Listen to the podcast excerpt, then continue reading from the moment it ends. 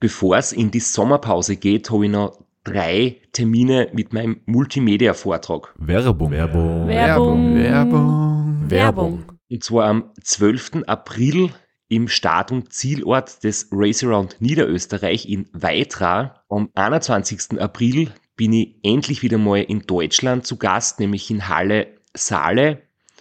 Und nach fünf Jahren Pause bin ich am 25.05. wieder in Kärnten. Und zwar in der Artbox in St. Gertraud bei Franschach. Es gibt ein paar Highlights vom Race Across America, Einblicke in meinen 24-Stunden-Rekord und natürlich ganz viel Anekdoten, teilweise auch sehr lustige, aus meinen beiden Teilnahmen beim Transcontinental Race. Wir haben sicher auch Zeit zum Plaudern, zum ein bisschen Fachsimpeln und gemeinsam einen schönen Abend zu genießen. Ihr findet alle Infos, alle Termine auf meiner Website auf www.christophstrasser.at. Dort gibt's auch die Links und die Möglichkeit, Tickets zu kaufen. Bis bald. Werbung. Werbung. Werbung. Werbung. Werbung Ende.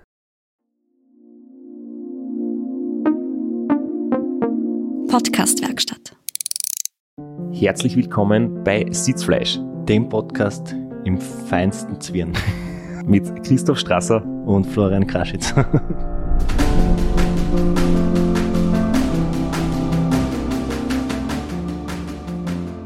Der feinste Zwirn, den du heute tragst, besteht aber eher aus Polyester. 100% Polyester. Aber fein ist er trotzdem. Und sehr festlich und der Jahreszeit angemessen, würde ich sagen. Wenn ich kurz aufklären darf, der Flo sitzt da mit einem Norweger Pulli, weil du heute noch nach der Aufnahme auf eine Weihnachtsfeier gehst. Genau. Und heute haben wir keine Athletic Greens Werbung dabei, weil die morgen in der Früh wirklich danach verlangen wahrscheinlich, weil die so einen Durst haben. Du kannst damit starten und dir den Polyester Norweger Pulli ausziehen, bevor du irgendwie einen Hitzeschlag kriegst im Studio. Und der Wahl geht's noch. Heute wird auf jeden Fall eine besondere Episode, auf der ich mich schon sehr lang gefreut habe, weil es wieder mal wirklich um eins unserer Lieblingsradlrennen geht, ums Race Around Austria. Und es wird eine Folge sein, wo wir richtig eintauchen und die Stimmung mitkriegen. Wir haben viele Originalaufnahmen bekommen, wo man einfach ähm, hört, wie es dort im Rennen abläuft. Und da habe ich jetzt schon beim Vorab vorbereiten, beim Einhuchen Gänsehaut gehabt, weil es einfach wirklich äh, ja, sehr authentisch und sehr cool ist. Nicht nur das, auch, ich würde fast sagen, endlich wieder einmal Ultracycling so, wie wir es kennen, so wie wir angefangen haben, so wie wir damit groß geworden sind, nämlich supported mit Pacecar. und mit einem Protagonisten, nenne ich es einmal, der heute bei uns im Studio ist. Und wir begrüßen Philipp Keider wieder einmal. Hi. Hallo, danke für die Einladung erneut. Graz ist eh wunderschön, da komme ich immer gern vorbei. Du hast das angesprochen, der Philipp war schon bei uns in der Staffel 7, Episode 8. Das war noch, Äh, Staffel 4, Episode 7 und 8 war das. oder eben Staffel 4 und Episode 7 und Episode 8. Äh, das habe ich davon. Feinster Polyester, aber keine Brille auf, deswegen. und äh, das waren zwar sehr interessante Episoden, weil es irgendwie für uns, unseren Podcast, untypisch war und wir sehr viel über dein, unter Anführungszeichen, Scheitern gesprochen haben, über deine Schwierigkeiten, über deine Rückschläge, über deinen Kampf zurück. Und jetzt bist du da mit zwei unglaublichen Ergebnissen unterm Gürtel, aber auch schon wieder Rückschlägen. Und umso spannender und umso mehr freue ich mich jetzt auf das, auf das Gespräch mit dir. Ja, danke. Also, Scheitern bringt's, kann ich nur sagen. Das führt zu Erfolg im Endeffekt. Du hast uns heute aber auch was mitgebracht, wo ich mir sicher bin, dass das nicht zum Scheitern verurteilt ist. Ich möchte, ich möchte da kurz äh, die, die Szenerie beschreiben. Wir sitzen da im Studio am Tisch. Es ist erst drei Nachmittag, also völlig ungewöhnlich für uns. Aber wir müssen ja auf den Flo Rücksicht nehmen, damit er nicht sein Polyester Norweger umsonst down hat und rechtzeitig zur Weihnachtsfeier fertig ist. Und wir haben uns gerade einen Kaffee gemacht, weil du hast uns ein Geschenk mitgebracht. Bitte erzähl uns einmal, wie es zu der Idee gekommen ist, dass du jetzt quasi einen eigenen Espresso ausgebracht hast. Ja, das war eigentlich ganz zufällig. Ich trinke ja immer vom Ludwig Himmelschau in Café, das ist ein eigener Röster bei uns in Wolkersdorf. Und dann bin ich zurückgekommen von Borrego Springs und der Alltag ist wieder losgegangen und ich bin gesessen mit einem Espresso vor dem, Nach äh, vor dem Nachtdienst und haben mir gedacht, eigentlich war es richtig, richtig cool, wenn ich einen eigenen Kaffee hätte. Und dann haben wir gedacht, naja, naja, wenn ich nicht frage, nachher wird es nie so weit kommen und dann habe ich ihm einfach angeschrieben, ob er, ob er Lust hätte, einen eigenen Kaffeeblend auszubringen ähm, mit dem passenden Namen Campione del Mondo, also Weltmeister, quasi, weil das zu dem Zeitpunkt gerade ziemlich durch die Decken gegangen ist in den Medien, ob man das nicht irgendwie medialer ausnutzen will. Und er hat das richtig gut taugt und drei Tage später haben wir das Etikett äh, entworfen und dann eben gesagt, wie das schmecken soll der Blend. Und das ist eh ganz typisch, eher kräftig italienisch, aber nicht zu heftig italienisch, also nicht zu ölig. Ja, und jetzt da ist er endlich fertig und mir schmeckt er richtig, richtig gut. Die Verpackung schaut richtig geil aus. Es ist äh, Himmelsrösterei, der Name vom Hersteller, von deinem Bekannten aus Volkersdorf. Und Campione del Mondo, Lieblingsblend des 24-Stunden-Zeitfahr-Weltmeisters. Hält dich wach, steht am Etikett. Bin gespannt, ob wir die Aufnahme durchhalten. Bin zuversichtlich. Nachdem es erst 15 Uhr ist, sehe ich da große, große Chancen, dass wir es durchziehen. Ja, aber echt cool. Jetzt gibt es quasi ähm, den Weltmeisterkaffee. Richtig, ja. Wir werden ja später noch drüber reden, was das für Weltmeistertitel ist, wie es dazu gekommen ist, wie es gelaufen ist, wie es in Borrego Springs im Prinzip ausgegangen ist. Das Ergebnis haben wir jetzt schon vorweggenommen, da muss man gar nicht die Zeitungen lesen, braucht nur das Kaffee-Etikett anschauen. Und man sieht da den wunderschönen orangen Zeitverhöhen. Zu dem haben wir später noch ein paar mehr Details. Ja, der ist, der ist auch sehr spannend, muss man sagen. Aber ja, für alle Kaffeeliebhaber da draußen, es ist eine Kombination aus Arabica und Robusta-Bohnen. Ich glaube, man schmeckt da, dass es mit Liebe geröstet ist, im echten Handwerk, in einer kleinen Auflage und so der erste Eindruck, also mir schmeckt es ausgezeichnet. Kannst du das vielleicht noch ein bisschen näher beschreiben als äh, Experte? äh, ja, da, wir haben 50% äh, Robusta und 50% Arabica-Bohnen genommen. Äh, Robusta aus dem Grund, weil die mehr Koffeingehalt haben als Arabica-Bohnen und sie schmecken auch deutlich, also sie bringen mehr Körper in die ganze Röstung ein. Und das ist geröstet bis äh, 230 Grad, also nicht ganz dunkel, aber schon in die Richtung dunkel. Also es geht in die Richtung italienischen Espresso. Ähm, er schmeckt ziemlich viel nach Schokolade, was eh sehr gut ist. Ein bisschen Nuss und ein Hauch Vanille, aber das muss ich ehrlich sagen, das schmeckt der Barista außer ich jetzt auch nicht unbedingt. Ähm, ja, und der Ludwig, wie der äh, Christoph gesagt hat, macht es wirklich mit Liebe, weil ich war beim Rösten dabei und der hat jedes Sparkle mindestens fünfmal in der Hand, sprich der vor, also fliegt nach Südamerika, schaut sie ähm, die Plantagen an, wo er einkauft, kauft dann ein, röstet selber, bockt selber ab, entwirft die Etiketten selber, bestellt, pickt die Etiketten einzeln auf jedes Backel, verpackt alles einzeln und versendet. Also eine One-Man-Show ist das. Ich höre begeistert zu. Ich habe null Ahnung von Kaffee. Ich trinke heißes Wasser mit dem billigsten Teebeutel Kräutertee, den es gibt. Aber ich liebe den Geruch von Kaffee und der riecht schon sehr gut.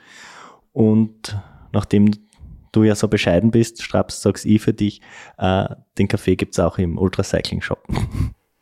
ja, wir haben uns da zusammengeredet und ich finde es halt auch wirklich cool und ich glaube, da ist vielleicht für alle Beteiligten dann irgendwie eine Win-Win-Win-Situation. Ähm, genau, auf ultracyclingshop.com kann man sich den Kaffee bestellen, wird dann von mir und der Sabine mit Liebe eingepackt und ein Etikett draufpickt aufs Paket und man kann es aber direkt bei der Himmelsrösterei in Wolkersdorf kaufen. Ja, genau so ist es. Und jetzt reden wir mal ein bisschen übers Radlfahren. Übers Weitradlfahren, richtig. Und zwar machen wir die heutige Episode, werden wir uns hauptsächlich aufs RAF fokussieren. Äh, einer unserer aller Lieblingsrennen, äh, extrem anspruchsvoll und unglaubliche Stimmung und hat sich in wirklich kurzer Zeit einen unglaublichen Namen erarbeitet. Einfach großartiges Rennen, kann man nicht oft genug sagen.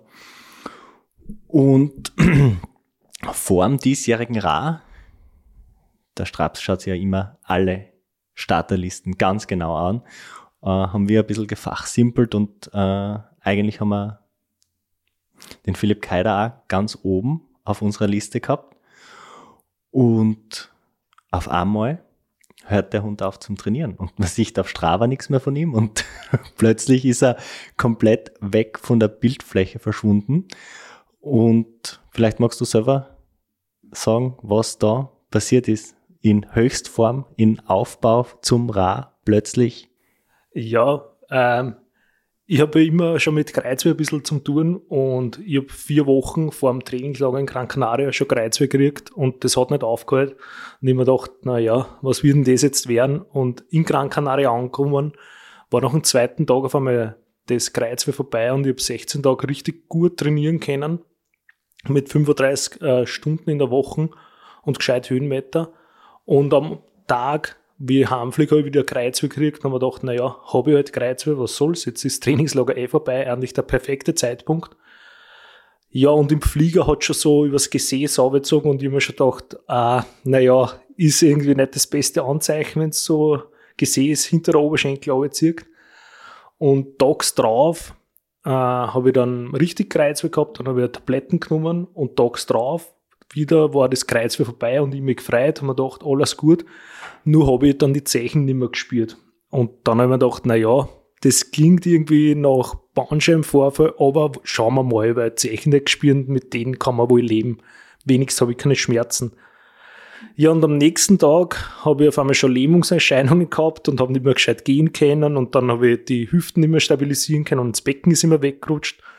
Und ich war dann trotzdem noch guter Dinge, habe mir gedacht, na ja, vielleicht baut sich das Bandscheibenmaterial vor Laub und habe da mehr gemacht und man hat schon gesehen, einen richtig, richtig riesen Bandscheibenvorfall. Und nachdem es nach drei Wochen nicht besser geworden ist und die Lähmung noch immer da war, war es klar, dass ich operieren muss. Ja, und dann bin ich am Chor-Samstag äh, am OP-Tisch gelegen einmal. Also Ostern im Krankenhaus war auch was Neues. Es war angenehm ruhig, es war nicht so viel Betrieb. Das war das einzig Positive dran. Du hast dir eigentlich vorgehabt, beim Racing Round Niederösterreich dabei zu sein, oder? Ursprünglicher Plan. Genau so ist es. Und das war eben auch das, äh, das Schlimme. Ich habe nicht gewusst, äh, ob ich überhaupt das Race Round Austria in August fahren kann. Das ist auf wackeligen Beinen entstanden. Dann äh, Richtung Ende der Saison ähm, war Borrego am Plan, da war die Frage, ob das überhaupt geht. Ja, und die, die große Frage war, wie schaut die Saison dann eigentlich äh, die 2022 aus, weil das Around Niederösterreich ist ins Wasser gefallen, das war eh ganz klar, weil innerhalb von ein paar Wochen kann man da nicht fit werden. Und ja, war dann spannend. Wir haben dann auch Betreuer ähm, abgesagt schon fürs Rabes, gesagt haben, sie rechnen nicht damit und sie jetzt freihalten, das geht auch nicht, ist auch vollkommen verständlich ja, hat meine, meine Zuversicht aber auch nicht gerade gesteigert, muss ich sagen. Als Leidensgenosse, ich meine, mein Bandscheibenvorfall ist jetzt auch schon über zehn Jahre her und ich habe es zum Glück ohne OP geschafft. Aber ich merke es halt auch, sobald ich drei, vier Tage schlampig bin und meine Übungen nicht mache jeden Abend, dann kommt sofort wieder. Und äh, bei mir war es so, es ist wirklich aus dem Nichts gekommen, von einem Moment auf den anderen. Äh, aufgestanden in der Früh, Socken nicht mehr anziehen können. Fertig. und dann äh, richtig scheiße und war bei mir auch, obwohl es relativ leicht war und ohne OP gegangen ist, nur mit Physiotherapie, war ein langer Weg zurück. Wie, wie lang war dein Weg zurück mit OP? Wann bist du wieder am Rad gesessen oder wie, wie war die Perspektive überhaupt nach der OP? Also die Prognose von der Neurochirurgin war eher nicht so gut. Die hat gesagt, sechs Wochen geht jetzt einmal gar nichts. Und natürlich, man will das nicht wahrhaben und man fragt jeden Neurochirurgen, der über den Weg rennt, wie siehst du das? Und einer hat mir gesagt, ja, so eng darfst du das nicht sein, äh, sehen, weil die Olympioniken, also die Abfahrer im Speziellen, die sind ja auch geplagt von Bandscheibenvorfällen, die trainieren schon wieder im Bett im Krankenhaus. Und ich mir gedacht, aha, so machen die das und habe am ersten Tag nach der OP angefangen, einfach im Bett liegend Körperspannung aufzubauen. Das war das Erste, was ich in Angriff genommen habe. Am nächsten Tag habe ich probiert, möglichst lange zu gehen einmal. ähm, Gang auf und ab. Und wie ich gemerkt habe, okay, Schmerzen kommen, das fühlt sich nicht mehr so ganz gut an, habe ich gleich Pause gemacht, also wirklich mit viel Vorsicht. Nächster Tag war in Hof aber an die frische Luft. Wie viele Runden schaffe ich? Kann ich 20 Minuten gehen? Und so habe ich das gesteigert und habe mich eher nicht an den ärztlichen Rat gehalten, sondern habe geschaut, ja, wo liegen jetzt wirklich die Grenzen und muss aber dazu sagen, das Gescheiterste war es wahrscheinlich nicht oder ziemlich sicher nicht. Ähm, ich habe nämlich dann immer wieder, da war ich schon daheim, dann plötzlich äh, im OP-Gebiet so Hühnerei große Schwellungen kriegt und dann gleich daraufhin die Panik, dass ich es jetzt komplett versaut habe und habe alle angranzt, das wird nie wieder was, die gehen nicht weg, die Schwellung. Und dann habe ich vier Tage wieder äh, ausgesetzt, dann ist die Schwellung weniger geworden und dann habe ich es wieder probiert, bis die nächste Schwellung gekommen ist. Und so habe ich mich quasi äh, hin, so durchkantelt.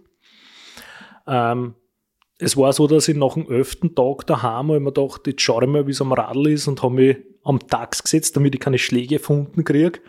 Das ist auch ganz gut gegangen, halt immer noch 20 Minuten und da noch mit 100, 120 Watt einfach, um, um die Bewegung zu haben. Ja, und so habe ich mich durchkantelt und im Endeffekt hat es mir gekostet so um die sechs Wochen, bis ich wieder trainieren hab können. Äh, da haben wir aber auch geschaut, okay, wie fühlt es sich an, wie geht's. Und am Zeitfahrer bin ich gut, bis kurz vorm Rennen gar nicht mehr gesessen, weil durch den engen Hüftwinkel ist es einfach nicht gegangen und ich habe dann auch keine K3-Intervalle machen können, weil dann zu viel Druck auf die Bandscheibe und am Rücken gekommen war. Das heißt, ich habe ganz anders trainiert und sicher auch nicht so, wie ich sonst trainieren hätte können. Mir erinnert es gerade ein bisschen an Hermann Mayer, weil da war jetzt vor kurzem die eine recht ausführliche, lange und wirklich gute Doku in ORF zu seinem 50. Geburtstag. Und dort hat man auch einen schweren Unfall gesehen, wo er sich einen offenen Unterschenkelbruch zugezogen hat. Eigentlich war die große Frage, ob er überhaupt jemals wieder Skifahren kann.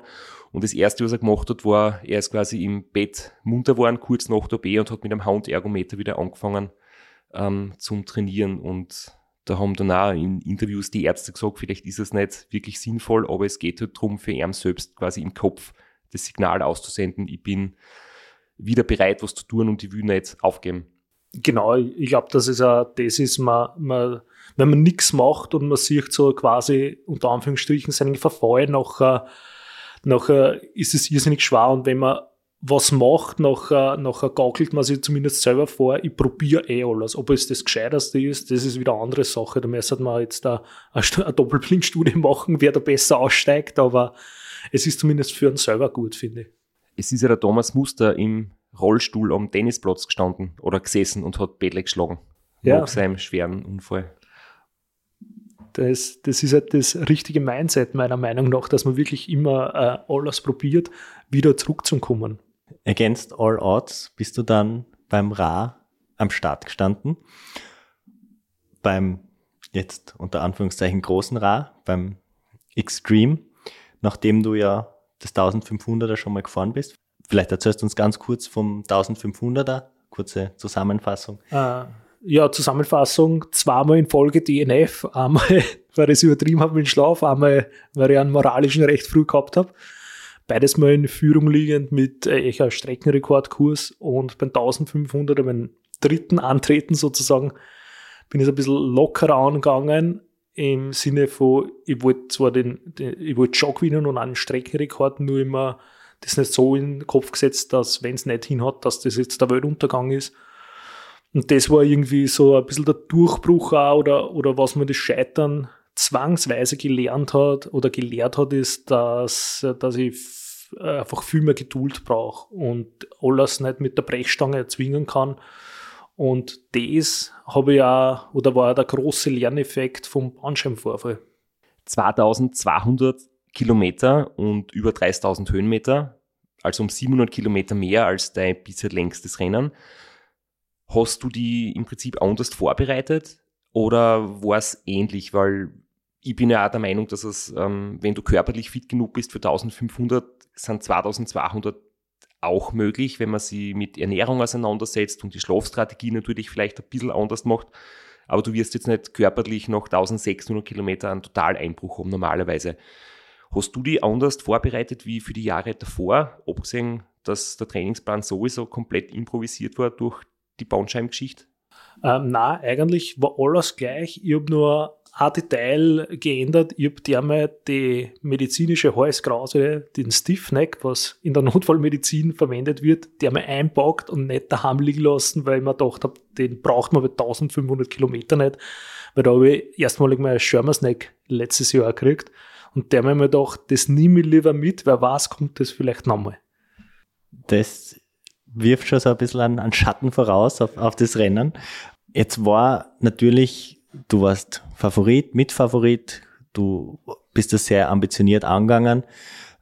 Wie, inwiefern haben sich deine Ziele jetzt durch den Bandscheibenvorfall und dadurch, dass du überhaupt am Start gestanden bist, geändert? Oder warst du dann trotzdem dort am Start und hast du gesagt, das ist mein bestmögliches Ich im August 2022 und ich fahre auf Sieg oder hast du deine Ziele ein bisschen runterschrauben müssen? Also angefangen hat es so, dass der Sebi Michetschläger, mein schärfster Konkurrent, aber ein Freund natürlich, angerufen hat einmal und gesagt hat, er muss mir was erzählen, weil der war ursprünglich angemeldet für die 1500er und ich habe gesagt, ja, na, was muss man da erzählen? Na, ob es eh kein Problem für mich ist, war dann der nächste Satz, der von gekommen ist. Sagen, was sollte ein Problem sein? Na, ich habe mich jetzt umgemeldet für die lange. Ist das eh kein Problem für dich? Und das war schon mal total lieb vor ihm oder zeigt, wie der Sebi ist. Er, er schert sich jetzt erst einmal an, ob das eh passt, was er da macht. Äh, weil wir ja alle wissen oder äh, die Radlfahrer wissen, wie schnell der Sebi unterwegs ist und wie stark der ist. Und für mich war es natürlich kein Problem.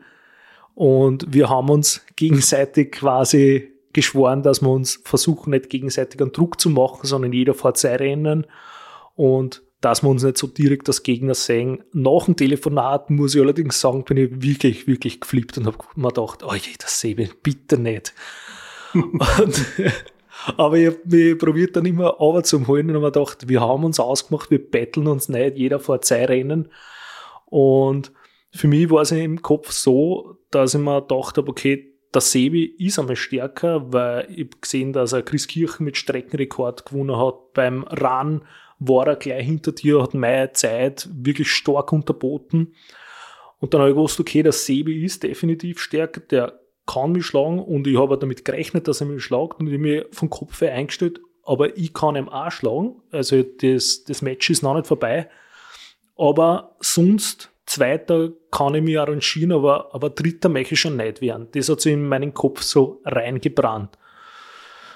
Ja, und dann ist Rennen losgegangen. Für mich ähm, von Anfang an nicht so gut, weil ich habe eigentlich relativ schnell nach sechs Stunden einen Einbruch gekriegt. Da hat mir auch der Sebi ungefähr überholt und der ist bei mir einfach vorbeizogen und ich bin, habe probiert, dass ich nachkomme. Aber so recht geschafft habe ich es nicht. Und dann haben wir gedacht, okay, dann fahre halt was soll ich machen? Und wie du sagst, mein Mindset war eher so, ich fahre mein Rennen und das, das Allerwichtigste war in meinem Team so, dass wir durchs Rennen bringen, dass ich finish. Das ist einmal die oberste Priorität. Und egal an welchem Platz haben sie sie auch gesetzt. Das haben sie mir aber nicht gesagt. Sondern für sie war das Wichtigste finishen, dass ich nicht nochmal ähm, ein DNF habe. Und das Rennen, wie gesagt, nach sechs Stunden habe ich einen Einbruch gehabt, habe keine Warten ins Spital gekriegt, mir ist auf einmal irrsinnig schlecht worden und ich bin um zwei in der Früh schon miert worden. Und wir sind ja um halb neun auf Nacht gestartet, das heißt, das ist noch relativ kurzer Rennzeit. Und die Übelkeit ist normal für mich am Anfang vom Rennen, aber die geht nach zwei, drei Stunden in der Regel weg. Der ist sie blieben bis am 11 in der Früh. Durchgehend. Und die Müdigkeit da. Und der Bernie hat aus Versehen, oder Gott sei Dank hat er das gemacht, ist er an anderen Fahrzeug ein bisschen zu stark ausgewichen und hat den Ranster kassiert und hat nicht nur den Raffenzaum gehabt, sondern auch die Felgen. Und was man alle nicht gewusst haben, ist, dass der Mercedes Vito kein Ersatzrad dabei hat. Das hätte man vielleicht einmal vorher schauen sollten, aber. Oder unseren Podcast hören, weil genau das Gleiche ist äh, uns beim RAN auch schon mal, na, beim RA auch schon passiert, äh, wo man dann irgendwo im tiefsten Niederösterreich bei, am Bauernhof einen gebrauchten Mercedes Vito Ersatzreifen geholt haben am Sonntag in der Früh. Aber bei uns war es so, dass ihr das vor dem Start checkt habt. Genau, am Sonntag in der Früh noch. Nur wir haben vor dem Start keine Zeit mehr gehabt irgendwo oder es hat keinen gegeben. Aber ihr habt das schon vorausgeplant, die nächste Werkstatt am nächsten offenen Werktag angeschrieben und dann haben wir jetzt ab dem zweiten Tag oder so einen Ersatzreifen gehabt. Das war echt großartig. Ja, das ist spannend auch, weil das ist ja kein lagernder Artikel und selbst der Gummi aus, das ist kein lagernder Artikel, das muss ja alles bestellt werden. Ja, und der Bernie haut das Auto zusammen, alle zücken das Handy und es gibt in den, das war irgendwo bei Hollerbrunn in der Gegend und es gibt da natürlich keinen Handyempfang. Und jetzt stehen wir da, ohne Handyempfang, das Auto hinig, wir können keinen Bescheid sagen. Und der Helmut hat dann die Isomatten auspackt, hat es hingelegt und hat gesagt, na, wenn du eh mit bist, dann leg dich hin. Und ich lege mich kurz auf die Isomatten und denke mir dann, was, was soll denn der Blödsinn, wenn ich, wenn ich das mache? Das Rennen ist ja vorbei, weil es war zum Mittag, der Sebe weg, ich gerade an zweiter Stelle, aber was tue ich da eigentlich? Lange würde ich liegen? Wir haben kein Handyempfang. Was, was hat das für einen Sinn? Und dann habe ich halt alles ins Trikot gesteckt, was ich gehabt habe. Äh, Flaschen, alles und habe gesagt, so, jetzt fahre ich allein weiter, schaut mal, was ihr tat. Und bin einfach allein weitergefahren. Die Strecken habe ich Gott sei Dank eher am Garmin gehabt. Und mein Klick war, dass der äh, Ex-Clubkollege, äh, der, der Peer Thomas, ähm, an die Strecken gekommen war zum Anfeiern, nur der GPS-Tracker ist gestanden und auf einmal fahre ich bei ihm vorbei. Und ich habe dann nur gefragt, ob er irgendwas einstecken hat und habe ihm alle seine Gels beraubt und bin halt dann weitergefahren und so habe ich mich durchgehandelt, einmal die nächsten 80 Kilometer man merkt, dass du jetzt schon der viel erfahrene Mann bist, wenn es um Interviews geht und um Geschichten erzählen, weil jetzt hast du, glaube ich, einen dreiminütigen oder waren es zehn Minuten äh, Monolog gehalten und bist uns fast davon galoppiert, weil ich wollte noch kurz an den Start eine Anmerkung machen, beziehungsweise kurz vor dem Start, weil du hast dir gesagt, der Sebastian hat dich angerufen und quasi dir gebeichtet, dass er jetzt auch die lange Strecken fährt. Und ich habe mit ihm vorher auch mal telefoniert, weil da war er gerade in der Phase, wo er überlegt hat, ähm, soll er vielleicht doch aufs Lange umwechseln. Und ich habe zu ihm auch gesagt, dass es sicher möglich ist, wenn er fit genug ist und vor allem sein Ergebnis, Restaurant Niederösterreich knapp hinter mir. Und er hat sich dann tatsächlich angemeldet. Und Flo, wie wir dann überlegt haben, wer ist eigentlich unser Favorit in der, wir als Zuschauer. Also mir gedacht, die Chancen stehen 50-50. Philipp Keider, Sebastian Michitschläger, was war dein Tipp? Kannst du dich noch erinnern? Na, aber es war jedenfalls zwischen den zwei, haben wir auch herumüberlegt, herumdiskutiert. Und meinen genauen Tipp weiß ich nicht mehr. ich habe mir eher gedacht, das kann, könnte ein Unentschieden. Das wäre ein klassisches Unentschieden, weil wirklich äh, beide wahrscheinlich gleich stark einzuschätzen sind. Dein Vorteil ist, also wenn ich jetzt zurückdenke an vor dem Start, du hast mehr Erfahrung, du machst es schon länger, du hast das Ra Solo, die 1500 schon äh, ein paar Mal in den Beinen und im Kopf.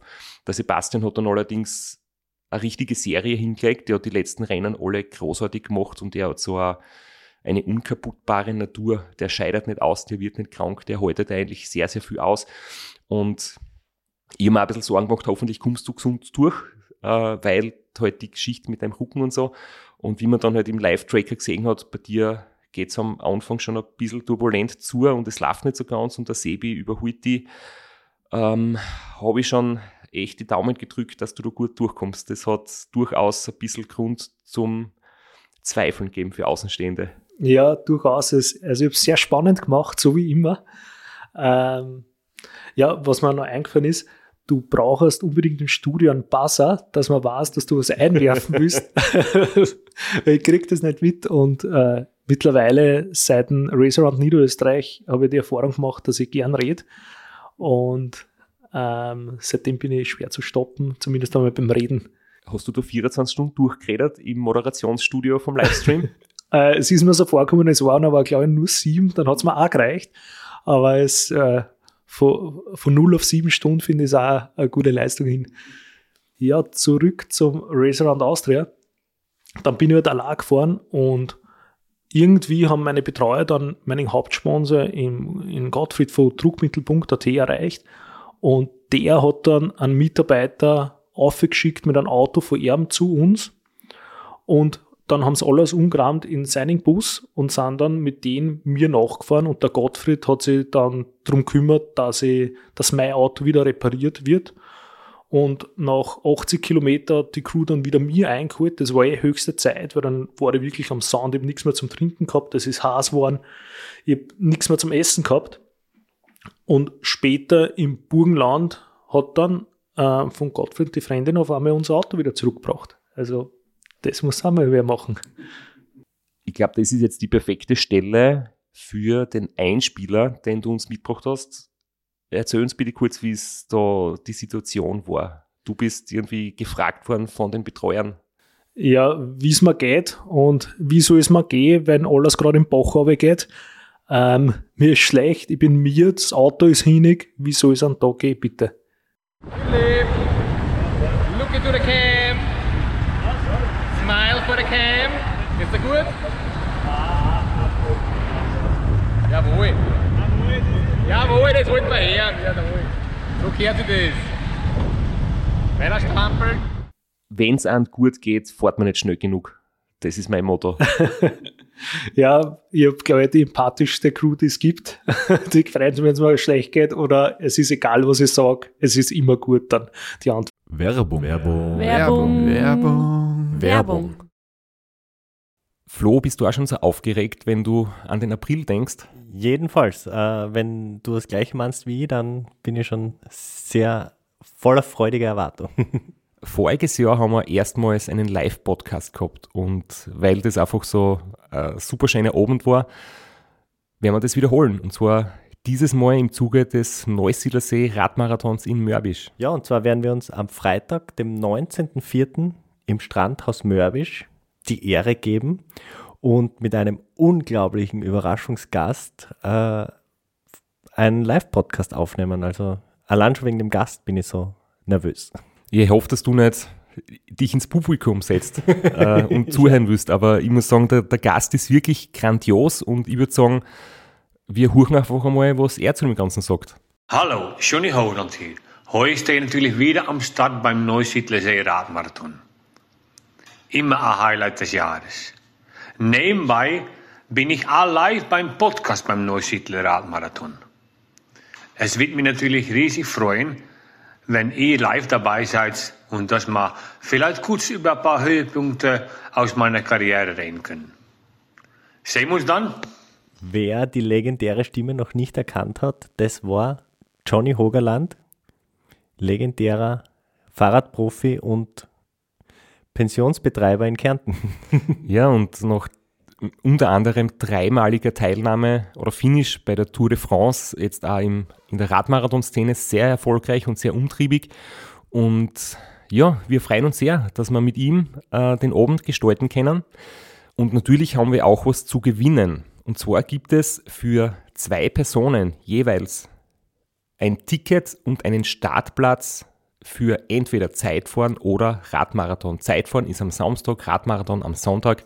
Das heißt, es sind zwei Tickets, zwei Startplätze und gewinnen tun die, die folgende Frage richtig beantworten. Wie viele Tage ist Johnny Hogerland bei der Tour de France 2011 im rot-weiß gepunkteten Bergtrikot unterwegs gewesen?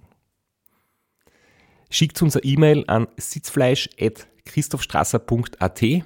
Wir freuen uns auf eure Teilnahme, wir freuen uns auf äh, den Live-Podcast im Strandhaus und vor allem auf unsere Teilnahme, weil wir beide haben auch eine Startnummer und werden Samstag beim Zeitfahren dabei sein. Ja, und werden uns wieder mal mit den Besten der Szene messen. Du wahrscheinlich ein bisschen kompetitiver als ich, aber ich freue mich immer wieder, wenn ich mir aufs Zeitfahrrad setzen kann. Heuer bin ich ohne Scheibe am Start, weil du meine Scheibe ja verkauft hast. Vielleicht können wir noch in der Leihgeschäft einfällen. Werbung. Werbung. Werbung. Werbung. Werbung Ende. Hast du zu der Zeit ein bisschen die Zwischenstände angeschaut? Weißt du, welche Platzierung du gehabt hast? Ich glaube, du warst dann eigentlich meistens Zweiter, oder? Hast du dir ein bisschen ähm, am Sebi orientiert, wie weit du hinten bist, oder war dir das komplett egal und du bist wirklich nur für dich gefahren? Nein, ich habe mir von alle die Zeiten äh, sagen lassen, nur nicht vom Sebi, was im Nachhinein gesehen ein großer Fehler war. Aber ich wollte nicht wissen, wie weit er gefahren ist, weil, man, weil ich den Druck nicht haben wollte. Ähm, aber ich weiß jetzt im Nachhinein, er war nie weit weg von mir. Und das hat sich dann auch gezeigt vor meiner ersten Schlafpause kurz vor halbem rein, weil auf einmal haben sie gesagt, du bist vor dem Sebi. Das war nämlich deshalb, weil er seine Schlafpause gemacht hat und ich habe später gemacht und habe ihn dann überholt. Ja, und dann sind wir quasi nebeneinander hergefahren bis zur Sabbertaufe. Weil ich meinen nächsten Einbruch gehabt, wo es richtig, richtig schwer war und ich mich dann dafür entschlossen, dass ich es konservativ um den Schlaf angehe und habe mich dann einfach 20 Minuten hingelegt und habe ihn fahren lassen in Sebi. Vielleicht ganz kurz vorher noch zur, zur ersten Schlafpause, also so zwischen geschriebenen Stein und Weinstraße, das ist so für ambitioniertere, schnellere Athletinnen so der klassische erste Platz, wo man eine Schlafpause macht. Äh, wo war es dann bei dir genau? Direkt in Halben rein? Na, es war ein bisschen vor halben rein, glaube ich. Ähm, klassisch 20 Minuten im Nachhinein gesehen, sind wir draufgekommen, für mich sicher zu kurz, 20 Minuten. Das, also mein Körper ist nicht für 20 Minuten Powernaps anscheinend gebaut, wissen wir jetzt mittlerweile. Deshalb auf der Sobot das nächste nachgelegt. Ja, genau, deshalb auf der Sobot das nächste nachgelegt. Und äh, da war es so, dass das wahrscheinlich auch nicht so viel braucht hat, weil ich dann schon lange noch mit Schlaf gekämpft. Habe immer wieder zwischendurch Höhen gehabt, wo es gegangen ist. Aber das Schlafthema hat mich vor allem bei dem Race Around Austria viel, viel mehr begleitet wie die Jahre zuvor. Weil du in Weltmeistercafé noch nicht gehabt hast. Das würde jetzt nicht mehr passieren. Na, jetzt da radle ich 48 Stunden durch und dann hole ich mir die nächste Tasse Espresso, dann geht's wieder. Aber es ist ganz, äh, ganz interessant, das ist auch immer so die Stelle, wo du, Straps, am meisten kämpfst. So von Sobot bis Villach, kurz nach Villach. Das ist so, so eine Passage, wo immer ein extremer Kampf mit der Müdigkeit bei deinen bisherigen Radteilnahmen stattgefunden hat. Es ist so untypisch eigentlich. Man würde denken, die ärgsten Schlafprobleme kommen am Ende vom Rennen, aber das ist doch relativ früh und danach wird es besser. Es ist wirklich eigenartig. Ich denke, das hat sicher mit dem Rhythmus zu tun, den man dann ab dem zweiten, dritten Tag besser kriegt. Also das hängt sicher damit zusammen. Aber auch die Topografie, also die Sobot ist doch ein sehr hoher Anstieg. Da bist du auch kreislaufmäßig ziemlich gefordert und dann hast du eine sehr lange Abfahrt. Und lange Abfahrten sind halt für die Müdigkeit einfach wirklich eine Gefahr, weil ja, unten dann in der Abfahrt bist du natürlich noch konzentriert, aber der Kreislauf äh, fährt obi, der Puls wird niedrig und unten angekommen ist es meistens so, dass es richtig schwer wird. So ist es zumindest immer bei mir. Wenn das bei dir so ähnlich war, vielleicht kannst du uns noch mal kurz sagen, die Zeit, also Uhrzeit und Vorzeit bis dorthin, weil du bist ja am Abend gestartet, das war quasi der Top-Startblock.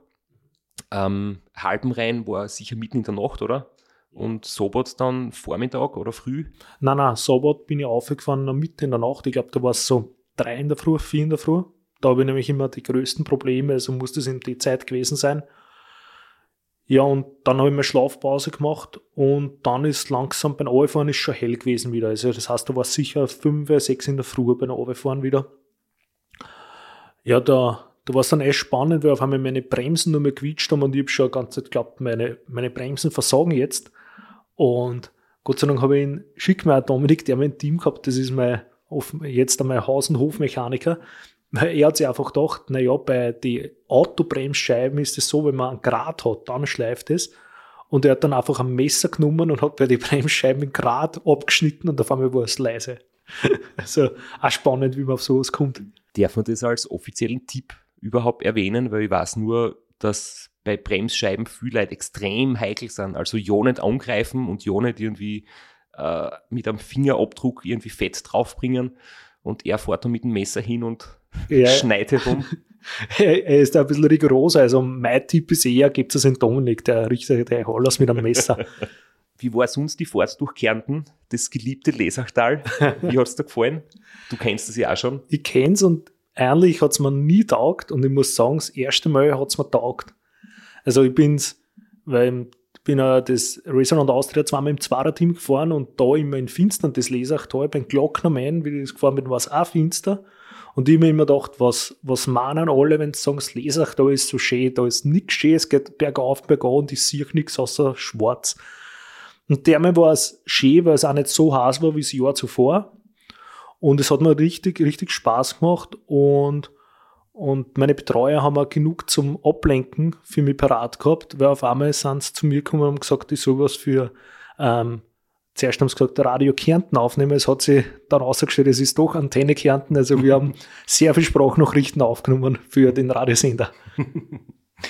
Vielleicht ganz kurz noch. Äh, du hast den Sebi fahren lassen. Wie weit war er im Lesachtal weg oder hast du ihn schon wieder zurück überholt? Und Anschlussfrage vielleicht gleich. Äh, so der Weg durch Kärnten, der Weg Richtung Lesachtal, da werden dann die ersten, oder da sind schon viele Athletinnen, die im vorigen Startblock waren oder sogar am Vortag gestartet sind, äh, die werden dann aufgefahren. Hast dann ein bisschen, war dann ein bisschen ein Betrieb auf der Strecke schon. Also, und also an einem Betrieb und Strecke kann ich ehrlich gesagt nicht mehr erinnern. Also ich weiß ja gar nicht mehr, wann ich wem überholt habe. Das habe ich ehrlich gesagt keine Ahnung mehr. Ähm, der Sebi war eigentlich durchgehend vor mir und dadurch, dass ich es mir nicht sagen habe lassen, habe ich nie gewusst, wie weit er gefahren ist. Ich habe immer nur die Info gehabt, er ist nicht weit gefahren. Und das hat für mich gereicht und es hat auch für mich gepasst, weil ich an zweiter Stelle war. Das war für mich in Ordnung. Mit denen habe ich eh gerechnet, dass ich Zweiter werden kann. Aber was noch wichtiger war, dadurch, dass wir gesagt haben, er ist nicht weit weg, habe ich immer noch den Funken gehabt, ja, aber ich kann es noch immer gewinnen, weil das Rennen ist noch lange nicht aus und ich weiß, wie viel noch am Schluss passieren kann. Jetzt hast du schon angesprochen, wir kommen jetzt wieder zu was sehr, sehr Lustigen. Ähm, dein, deine Aufnahme fürs Radio.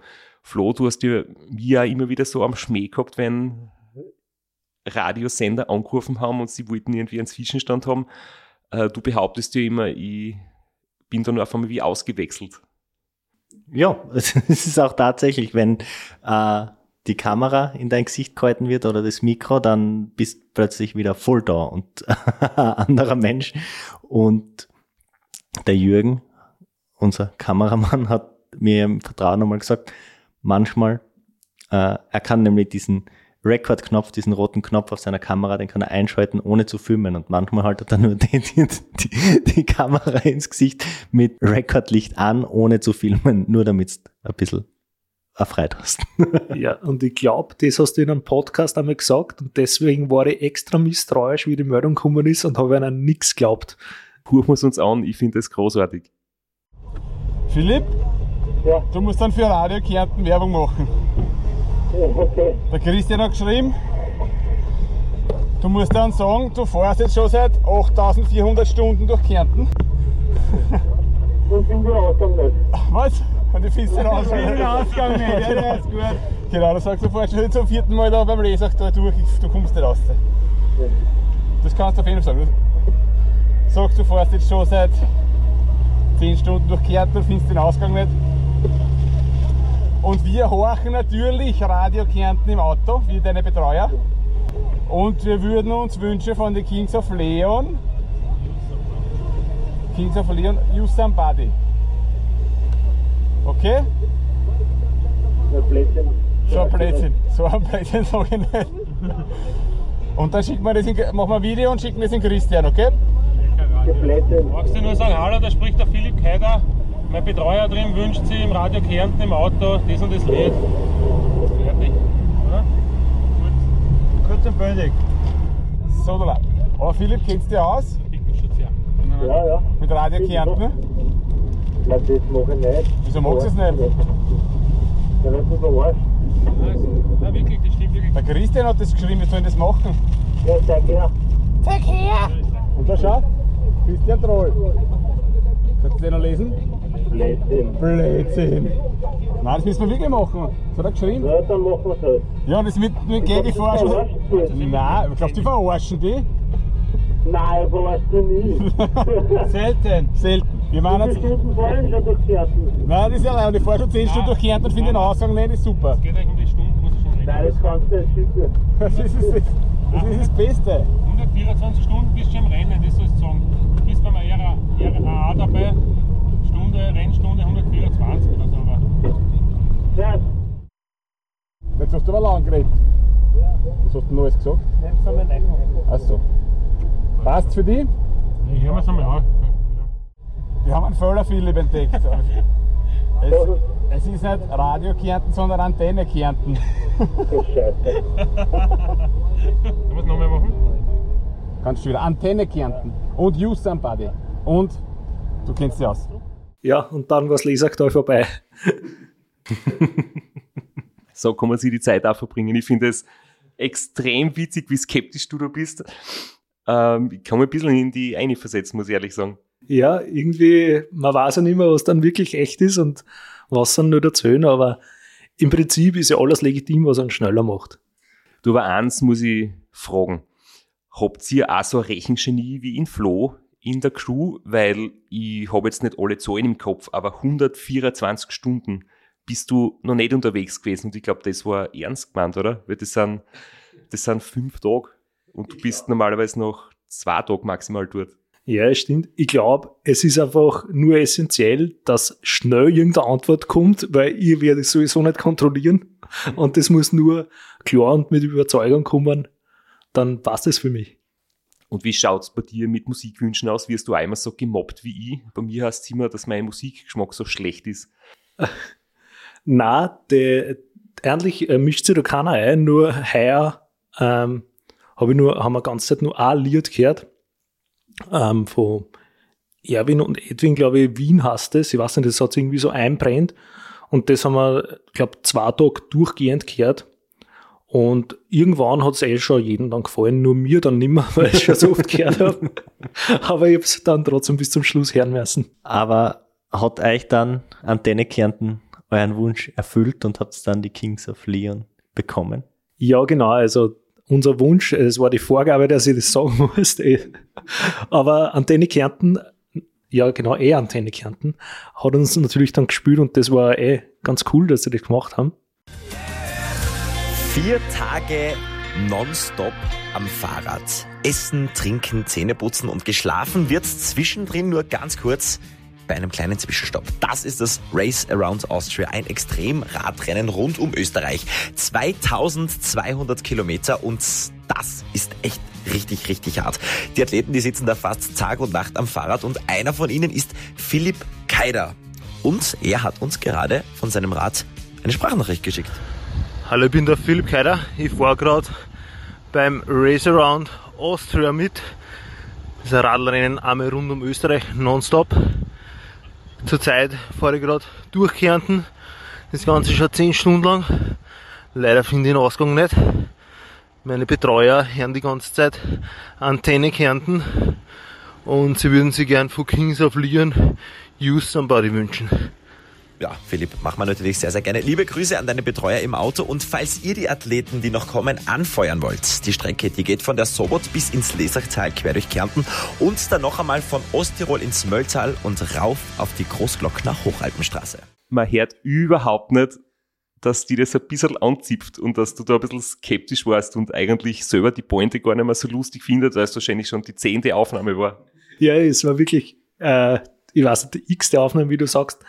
Und irgendwann findet man sich selber dann auch nicht mehr lustig, wenn man immer denselben Witz erzählt. Aber so kann man das Lesachtal auch überstehen. Äh, dann kommt ja eine, wir schimpfen immer über das Lesachtal, aber eigentlich ist es mehr so äh, schon ein bisschen eine Hassliebe, wobei die Liebe da im Vordergrund steht, aber dann kommt wirklich eine richtig blöde Passage. Also das Bustertal, die Stadtortsdurchfahrt Lienz äh, und dann wird es endlich wieder ruhiger. Es ist dort einfach so viel Verkehr, es ist anstrengend äh, und dann geht's auf den Großglockner. Wie ist der gegangen? Das ist ja immer so ein bisschen eine Wegscheide. Es ist zwar schon über der Hälfte, aber so gefühlt im Kopf ist es so die Halbzeit. Ja, Großglockner war der mal richtig speziell und es war total witzig. Also ich hätte selber nicht geglaubt, dass das lustig werden wird. Ähm, weil auf einmal haben meine Betreuer die alle die Perücken auspackt gehabt, die Miniröcke auspackt gehabt und sie mir einen Netzleiberl angezogen und sind so in ganzen Glockner mit raufgerannt. Neben mir haben sie selber auch die Murzgaudi gehabt. Wir haben es leider, oder sie haben es verabsäumt, das leider äh, gescheit festzuhalten, bildlich. Aber ein paar Aufnahmen gibt's und die sind im Nachhinein äh, total witzig, weil da gibt's die eine Aufnahmen, wo vom, vom einem Betreuerteam alle drei neben mir wegrennen und nachher war die Frage während dem Rennen neben mir, na, wer fährt jetzt mit dem Auto auf? Und dann hat einer wieder umdrehen müssen und ist mit dem Auto aufgefahren. Und das war halt wirklich lustig und so war der Glockner fast so schnell vorbei wie das Lesachtal. Ist auch ein bisschen kürzer. du bist jetzt doch äh, von der Statur her ein bisschen schmächtiger als der Sebi. Hast du im Glockner ein bisschen was aufholen können? Bist du näher gekommen? Also jetzt in der Analyse im Nachhinein, während dem Rennen haben sie da ja wahrscheinlich nichts gesagt. Ähm, ich muss da ehrlich sagen, ich habe mir im Nachhinein das nicht genau angeschaut. ähm, ich glaube, dass eigentlich immer relativ gleichbleibend war, durchgehend, bis dann später ähm, ein entscheidender Moment gekommen ist, aber den besprechen wir nachher, wenn wir tut dann besser.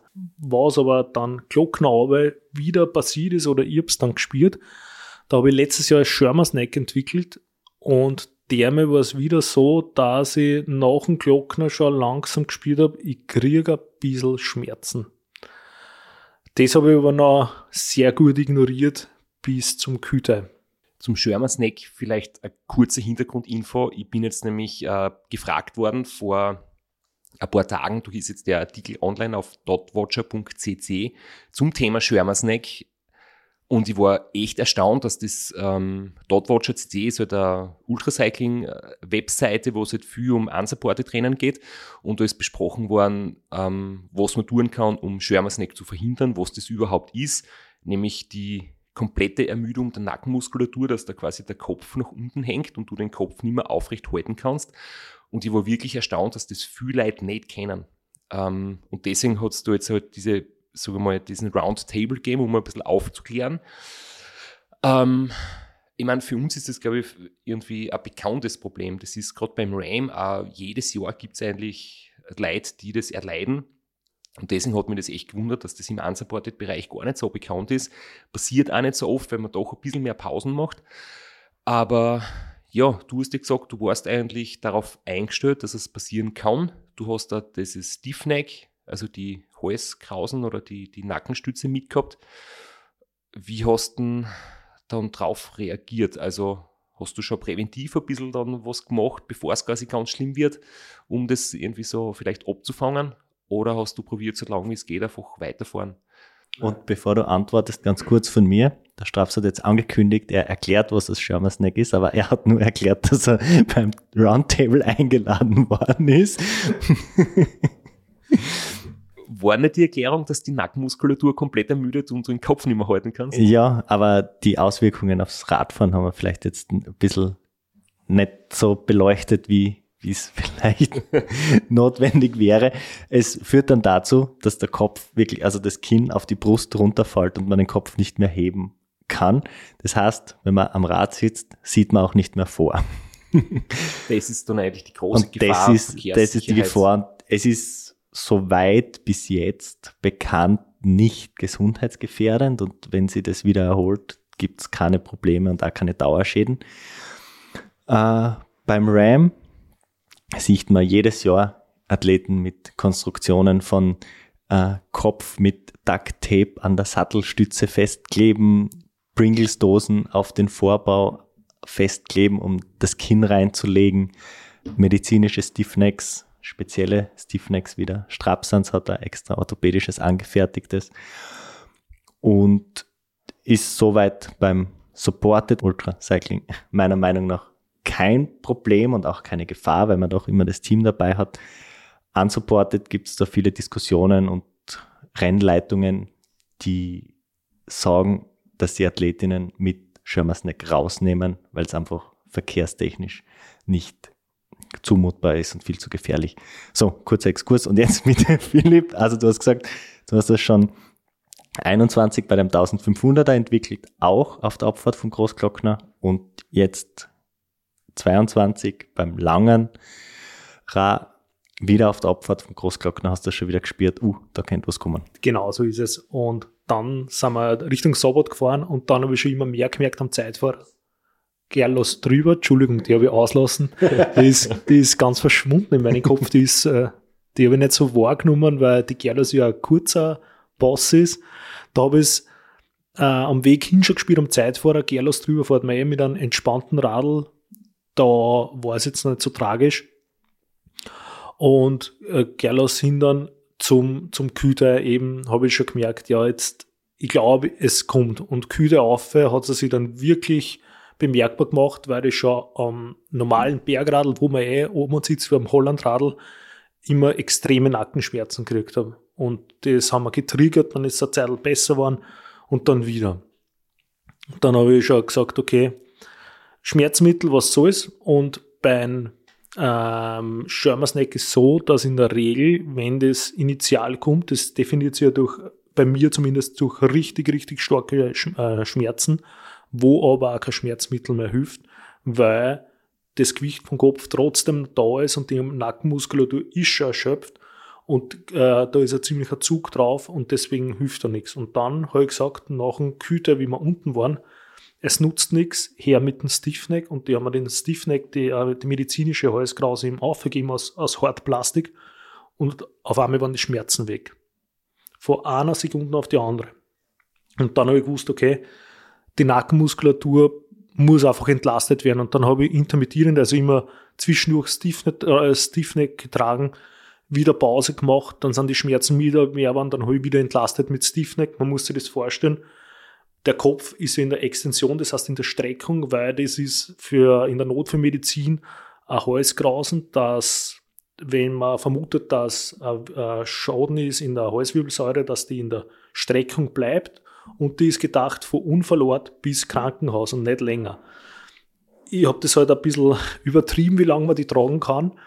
Und dementsprechend unangenehm ist es, wenn man immer Druck unten aufs, auf dem Unterkiefer hat und auch hinten am Kopf ähm, über den Nacken. Und blöderweise druckt dann der in Helm immer vier. Das heißt, ich habe trotz Stiefneck wenig gesehen, weil der Helm immer ins Gesicht gerutscht ist. Und trinken kann man auch nichts. Das heißt, ich habe die ganzen Schuhe über Strohhalm nur mehr trinken können. Das hat ein super Bild abgegeben durch die Ortschaften, wo wir gefahren sind, dass ein Radlfahrer mit dem Stiefneck da durchfährt und seine Schuhe über den Strohhalm trinkt. Meine Betreuer haben da wirklich irrsinnig viel Spaß gehabt, weil irgendwem äh, einer im Kaffeeersatz fast vom Sessel runtergehauen hat, der Dominik auf einmal ins Mikro einbrüht. Und für mich war es halt auch lustig, weil ich gemerkt habe, wie die schräg schauen, dass das wirklich ein, anscheinend ein komisches Bild ist. Und weil der Helm dann immer ins Gesicht gerutscht ist, haben sie mir halt hinten beim Stiffneck einen Teil vom Plastik abgeschnitten.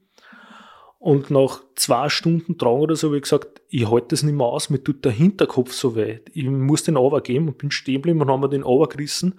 Und dann hat sich ausgestellt, warum er das so weh tut, weil mir der Dominik einen Spitz eingeschnitten hat. und ich war dann schon hinten am Hinterkopf offen. Aber zumindest war ich ein paar Stunden richtig wach. Das gleiche Messer, mit dem er vorher die Scheibenbremsen behandelt Das ultimative Messer, das alles schneidet, ja.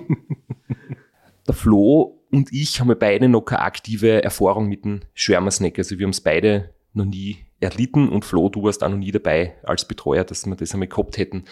Ähm, und jetzt nehmen natürlich alle darauf acht, dass wir uns im Straßenverkehr sicher bewegen. Und da geht es vor allem ums Blickfeld, dass du links und rechts schauen kannst, den anderen Verkehr siehst. Wie war das jetzt für dich ähm, in der Situation? Weil, wie gesagt, unsupported ist das halt für mich auch ein Grund, dass man sagt, das Rennen muss eigentlich zu Ende sein, weil du hast niemanden, der da irgendwie helfen kann. Aber da ist doch so, dass jetzt deine Betreuer hinter dir sind, mit dem Auto, mit der Warnblinkanlage und du hast das ja nicht permanent oben.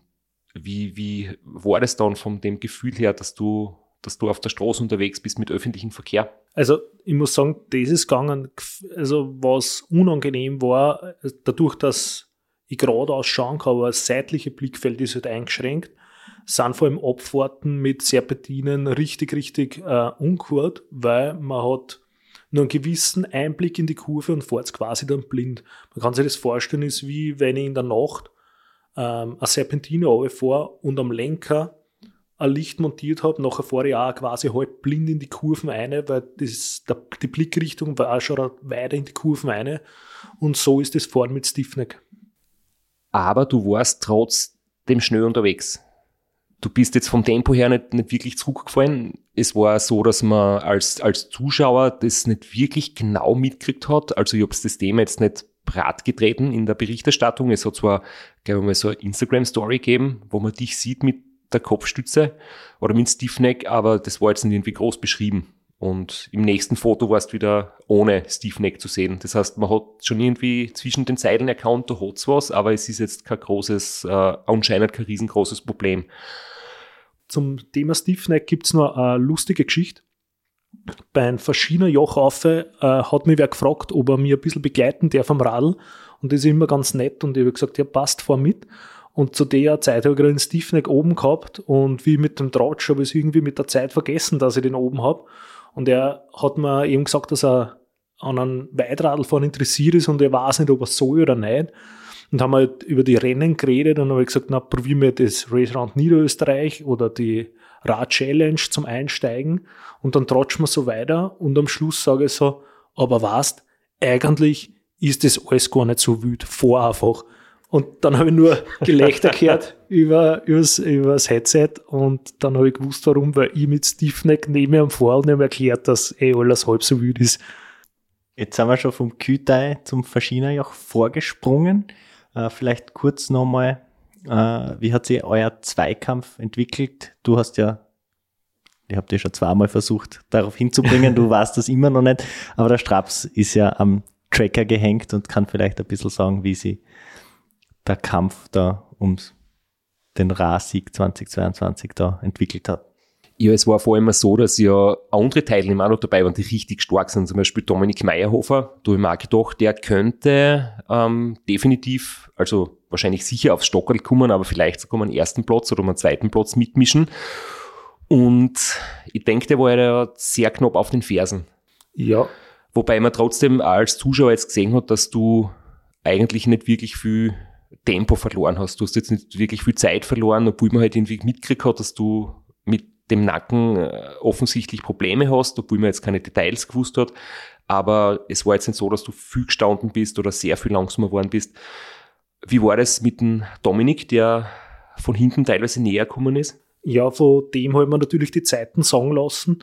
Ähm, er ist näher gekommen, aber jetzt nie rasant. Und ich mir gedacht, okay, der muss einmal schlafen, das ist jetzt nicht so die Gefahr, solange ich einfach vor. Das ist das Wichtigste. Nur nicht stehen, einfach schauen, dass ich weiterkomme, dann passt das Zeitpolster noch, wenn nichts mehr dazwischen kommt. Für uns ist ja immer so äh, irgendwie so ein Daumen mal Pi Größenordnung, dass man sagt, von Vorarlberg bis zum Ziel kann man ungefähr einen Tag rechnen, wenn es geschmeidig geht und halt, wenn man, wenn man vorn dabei ist.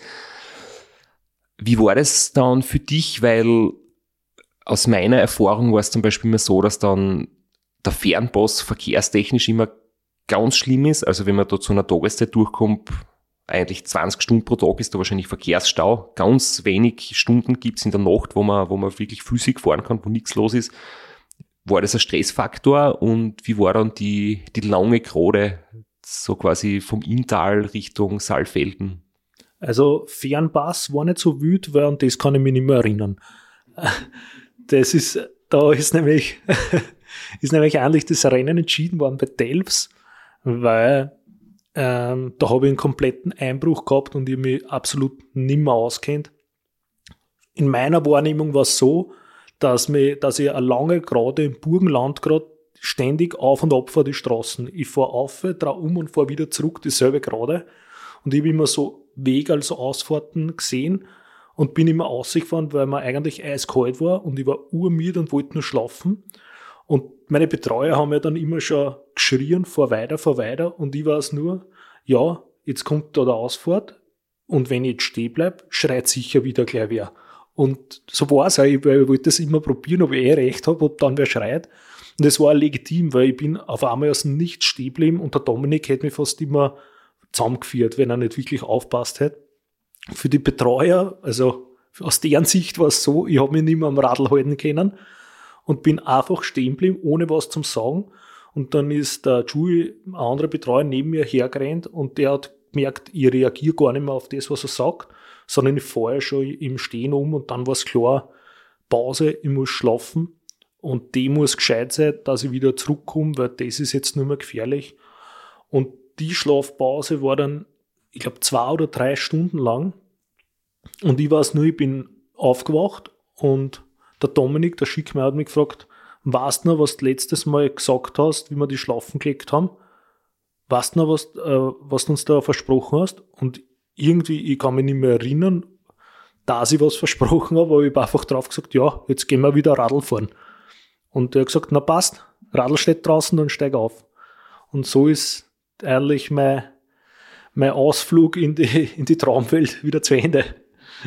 Du hast gesagt, das hat das Rennen vorentschieden, inwieweit, was ist da? Ja, ich bin drei Stunden gestanden, der Sebi nicht und der Dominik, der Meyerhofer, ist auch nicht gestanden und war dann auf einmal vor mir. Du weißt ja noch, dass ich dir, Flo, geschrieben habe, äh, es ist leider passiert, Philipp ist zurückgefallen und äh, das wird jetzt sicher schwierig.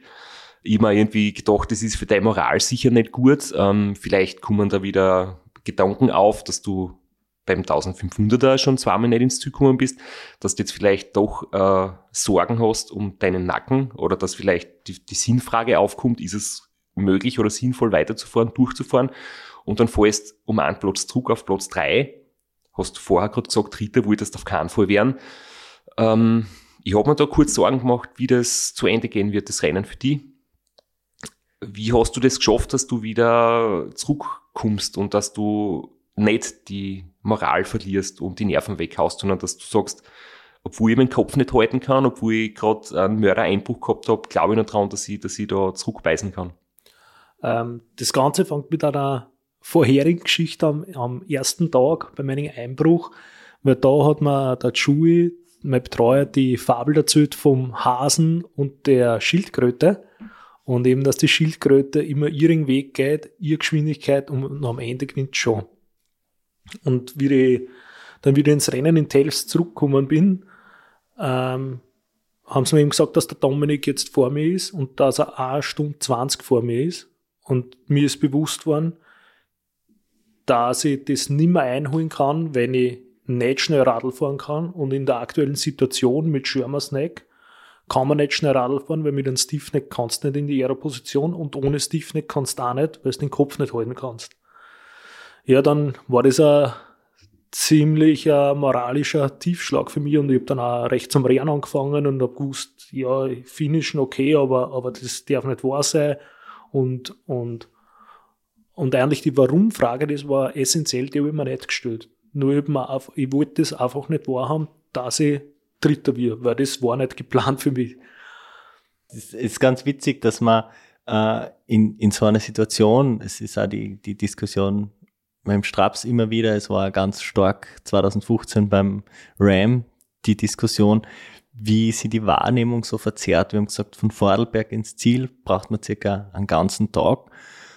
Da sind eineinhalb Stunden Vorsprung nicht wahnsinnig viel. Und beim Ram äh, nach 800 von über 3000 Kilometer sind dreieinhalb Stunden Rückstand auch nicht viel. Und trotzdem setzt sie das dann in, in so einem Kopf von einem Athleten oder einer Athletin so fest und man zerbricht fast daran. Die eineinhalb Stunden sind aber schon viel, wenn man keine Aeroposition mehr halten kann. Dann, dann sind selbst zehn Minuten zu viel.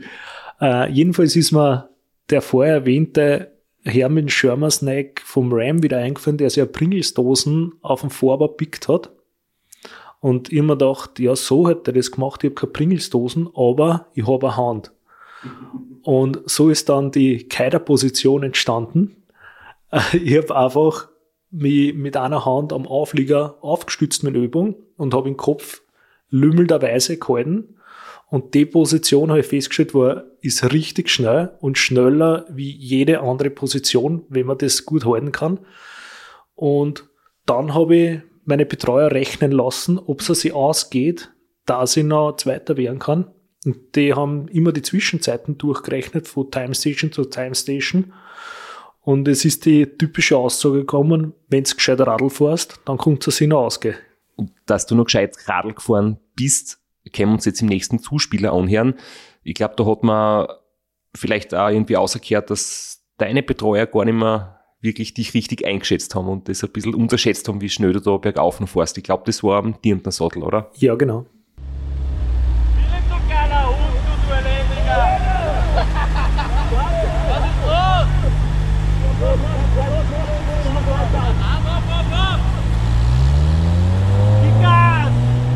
Elektriker! Was ist sehr geil! Perfekt! wurscht, wie viele Autos da hinter mir sind. Nein, 100 Mal! Hallo, hallo, clap your hands for Philipp Keider. Geh mal! Ja, aber lass mich aussteigen, ich möchte mal bei Filmen davon tun und ein bisschen mitrennen. Ja, ja. Fahr zurück, fahr zurück.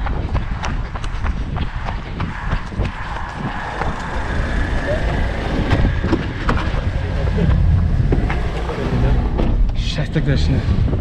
Ja, vielleicht liegt es aber auch nur an der Fitness vom Chewie, dass ich so schnell war und nicht an dem, dass ich wirklich schnell war.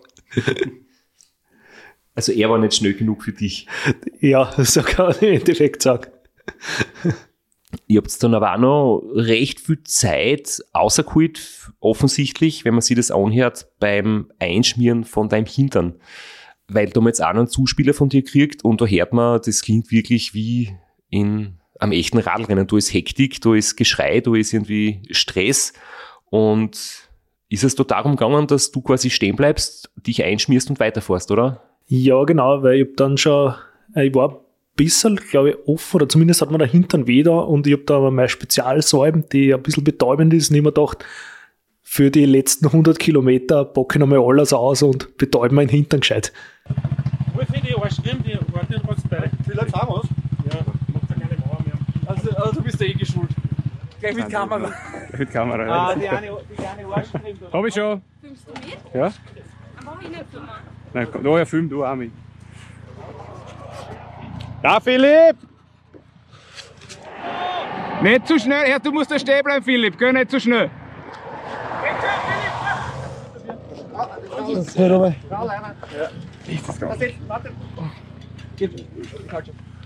Ich film mich nicht